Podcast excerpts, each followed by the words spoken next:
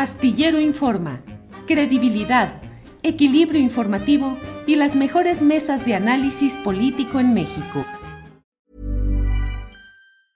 Hey, it's Ryan Reynolds and I'm here with Keith, co-star of my upcoming film If, only in theaters May 17th. Do you want to tell people the big news? All right, I'll do it. Sign up now and you'll get unlimited for $15 a month in six months of Paramount Plus Essential Plan on us. Mintmobile.com slash switch. Upfront payment of $45 equivalent to $15 per month. Unlimited over 40 gigabytes per month. Face lower speeds. Videos at 480p. Active Mint customers by 531.24 get six months of Paramount Plus Essential Plan. Auto renews after six months. Offer ends May 31st, 2024. Separate Paramount Plus registration required. Terms and conditions apply if rated PG.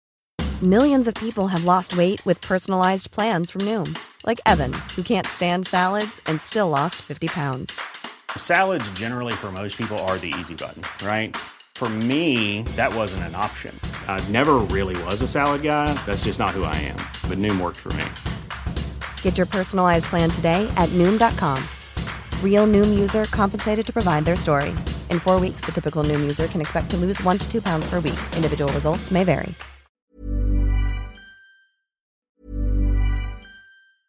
It's that time of the year.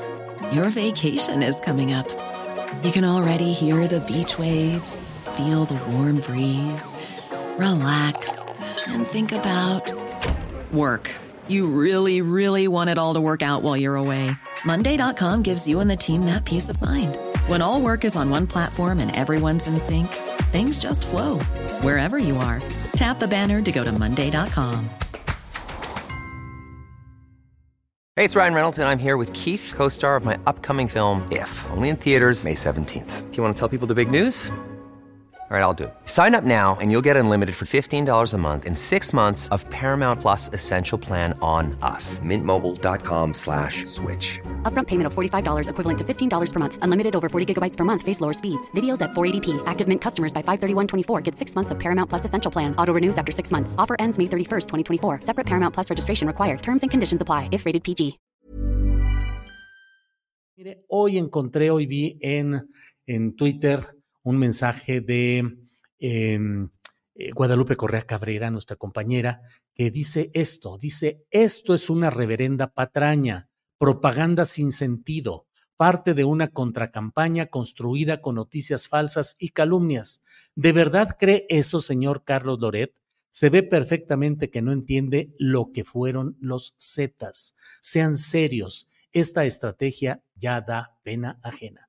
Guadalupe Correa Cabrera no pudo estar con nosotros ayer en la mesa de seguridad por un viaje para participar en un congreso en el extranjero, pero esta tarde está con nosotros. Guadalupe, buenas tardes. Muy buenas tardes, este Julio, aquí desde Ámsterdam, con mucho, mucho gusto porque acabo de salir y dije, ay, no, tengo que comentar esto porque es muy importante. Entonces, antes de salir a tomarme una cerveza, vine a, a platicar contigo porque me parece tan burda esta campaña tan mal hecha, tan patética, tan, ya como, como puse ahí, ¿no? Una patraña, ¿no? Una patraña, pero, pero es peligroso, es peligroso todo lo que está sucediendo. No, no se toman de ninguna forma eh, el tiempo para hacer una buena campaña, pero todo está construido bajo, bajo un marco que, que, sí, que sí pone en peligro a México, ya lo platicamos tú y yo la, en la otra ocasión, cuando hablamos de estos reportajes que salieron al mismo tiempo por parte de,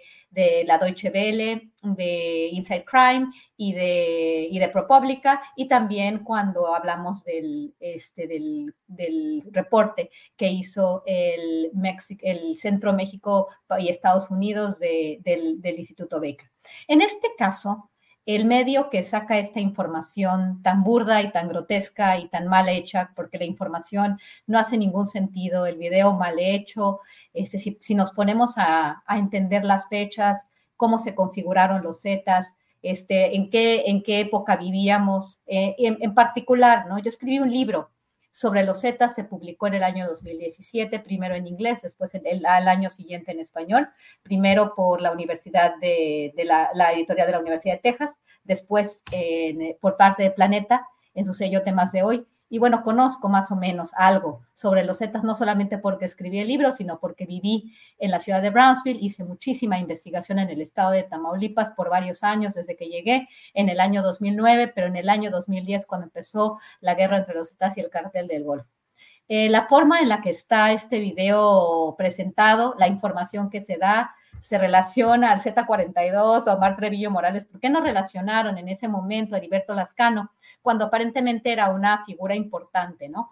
O sea, el Cárdenas Guillén eh, va a la cárcel de máxima seguridad en el año 2003, es extraditado a los Estados Unidos en 2007. Los Zetas no eran un grupo importante, eran parte del cartel del Golfo y trabajaban de alguna forma en Nuevo Laredo y ahí es donde se hicieron fuertes. ¿De dónde saca esta información tan burda y tan mal hecha? En primer lugar, esta persona que supuestamente ahorita es el líder de los ardillos. Yo no sé qué relación tenía con los Zetas, ni cómo lo relacionan.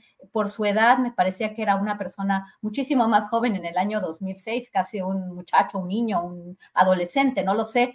Este, y bueno, los Zetas no estaban configurados como una organización que financiaba campañas y que tenía una, en, el, en ese momento era el cartel del Golfo. ¿De dónde saca este señor que en el año 2006, cuando era una, una, una, una época en que sí estaban de alguna forma el grupo de los Zetas dentro del cártel del Golfo, pero era el cártel del Golfo, ellos apenas estaban este, teniendo el control de la ciudad de Nuevo Laredo y los liderazgos eran muy diferentes, ¿no? ¿Por qué hablan de Omar Treviño Morales? Porque hablan de, de, un personaje que, pues poniéndose un pasamontañas, podría ser quien sea, es burlo, burdo, es terrible, pero sí abona a toda esta agenda negativa sobre México que va a utilizar Estados Unidos, obviamente, para su campaña de este año.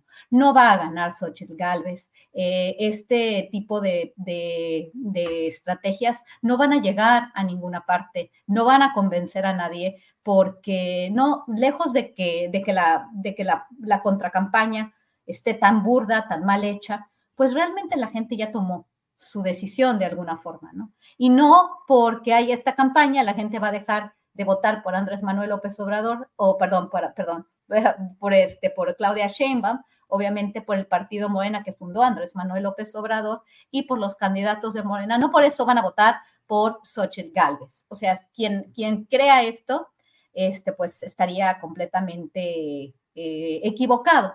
Lo que sí es que sigue abonando a la idea de que el gobierno de México está vinculado con la delincuencia organizada y con el narcotráfico. Y esto es muy peligroso. Pero quien sepa un poquito de los Zetas, pues la verdad suelta una carcajada desde que, desde que empiezan ellos a, mencionar la idea de que los Zetas financiaron la campaña de Andrés Manuel López Obrador en el año 2006. Y como bien dices, Julio, te escuché lo que es el comentario, ¿no? ¿Por qué 2006?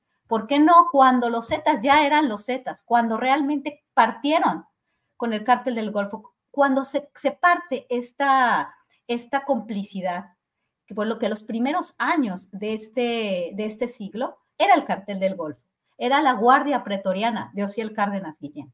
Y conforme fue pasando el tiempo, cuando, cuando Ociel Cárdenas pierde el control de la organización cuando estaba en México, él fue este, él fue extraditado a los Estados Unidos en el año 2007. En el año 2006, según los reportajes, según lo que se investigó, el Cárdenas Guillén se, seguía teniendo un liderazgo en el cártel del Golfo. No existían los Zetas como tales.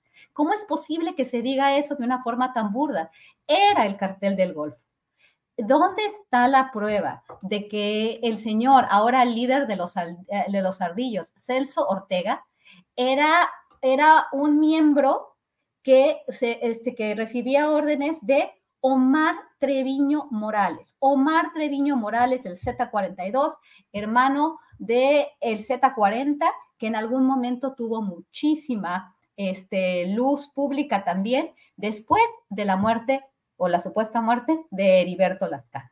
O sea, ¿de dónde sacaron esto este, no existe ninguna, ninguna lógica, ninguna racionalidad si nosotros seguimos la trayectoria de los Zetas. ¿Por qué hablan de los Zetas? Porque es un grupo que se conoce, es un grupo temido, es un grupo que la gente este, pues, pues recuerda, pero que no ha seguido, obviamente. Yo sí lo seguí, escribí sobre el grupo y me muero de la risa cuando, cuando escucho esta historia, cuando veo una persona con pasamontañas que, no sé realmente qué edad tenga, pero que se ve que, que cuando pasó esto pareciera ser, y de acuerdo a, a la investigación que tenemos de cómo funciona el grupo de los ardillos, pues llama mucho la atención y de dónde pasó de una organización a la otra, cuando la organización como tal ni siquiera existía. Guadalupe, eh, gracias por toda esta explicación y vale mucho el decir el hecho de que tú escribiste este libro, que tenemos ahí la portada disponible, Guadalupe Correa Cabrera, Los Zetas Inc., la corporación delictiva que funciona como empresa transnacional.